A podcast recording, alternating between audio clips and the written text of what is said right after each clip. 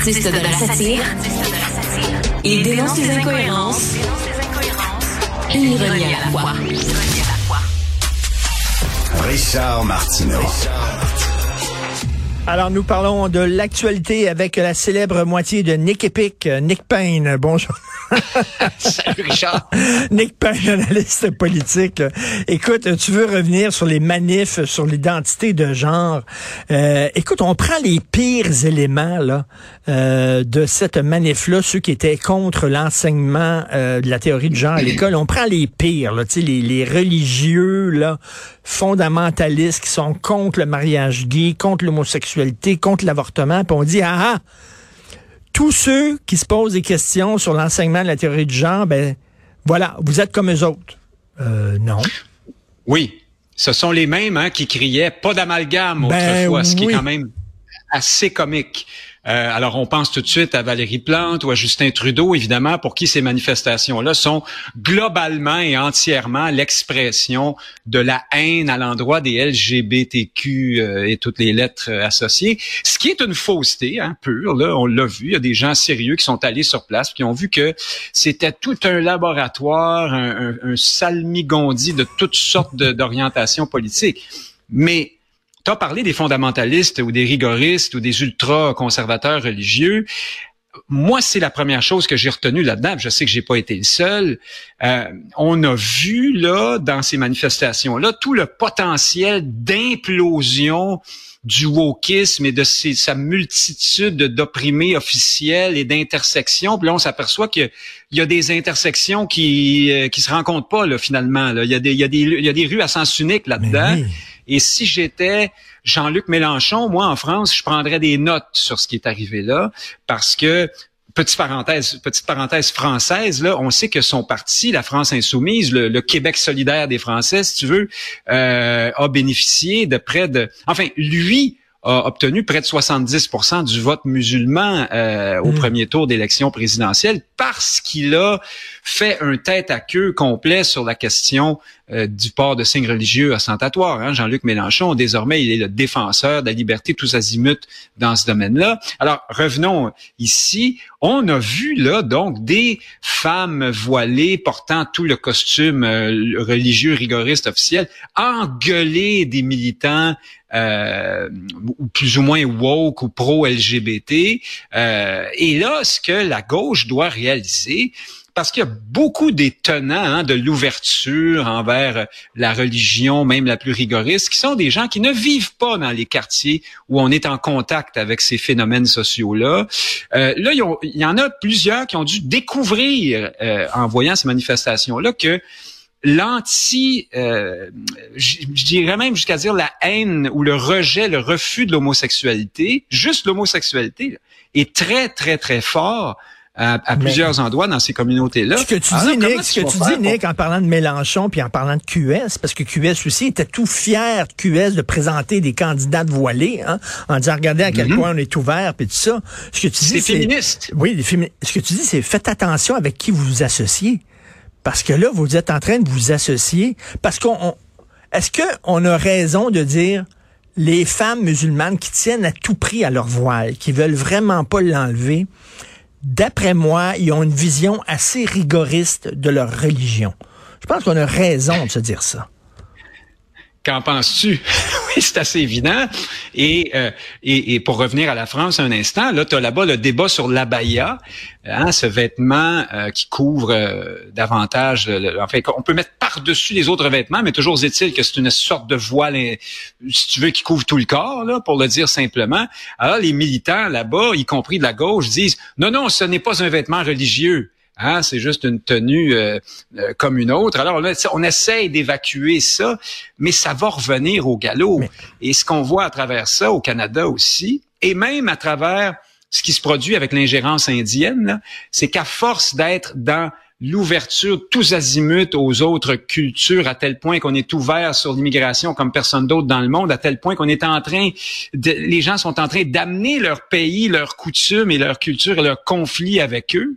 Là, on s'aperçoit que attends un peu là, le progressisme là, euh, ça, marchera plus à un moment donné. Cette espèce d'alliance circonstancielle, en France, on appelle ça l'islamo-gauchisme là, pour faire simple. Euh, à un moment donné, euh, il va y avoir des tiraillements et des fractures là-dedans, puis la gauche va être mise en face de ces contradictions. Ce qu'on ce qu'on comprend pas, ce que je ne comprends pas, c'est que la gauche jamais ne s'associerait à quelqu'un qui a une grosse croix dans le cou. OK?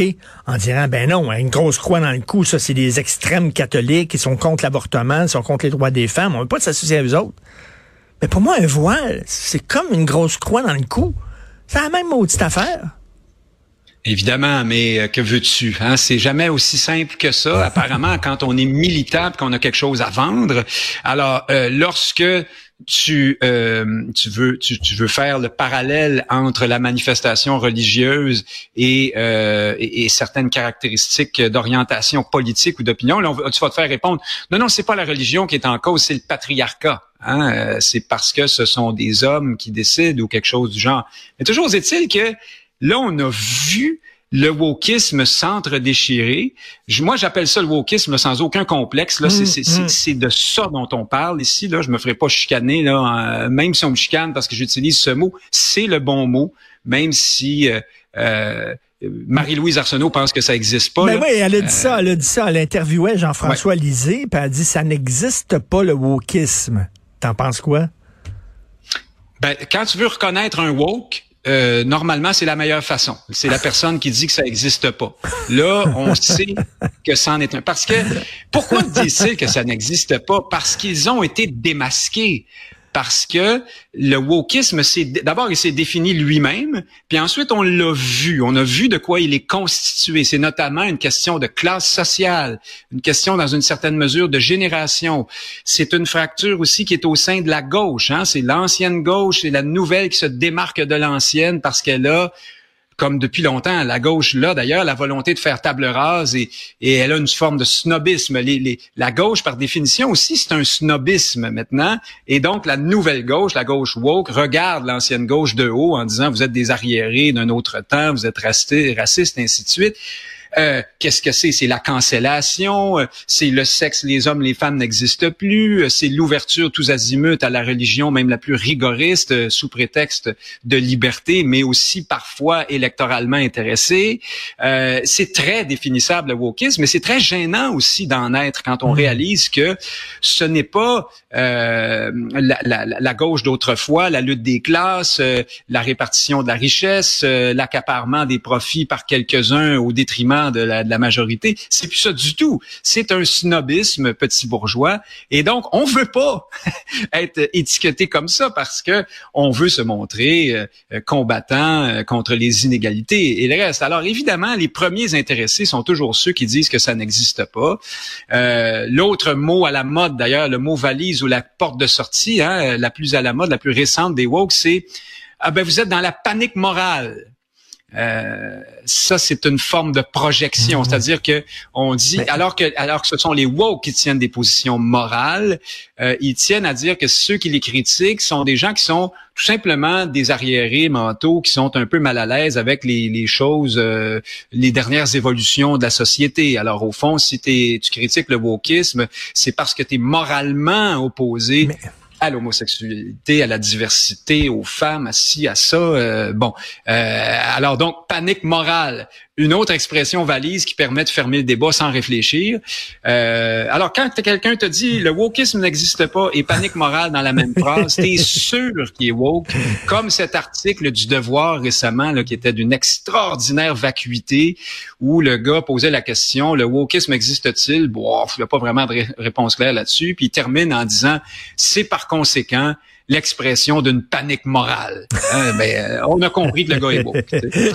Écoute, euh, la confrontation là qu'on a vue pendant la, manif sur l'identité de genre entre un, un, militant des droits des LGBT euh, qui était racisé, là, visiblement, là, qui, qui venait d'un pays euh, du Moyen-Orient, et une femme voilée qui s'engueulait. Et lui, il regarde et dit, c'est à cause de gens comme vous que j'ai quitté mon pays.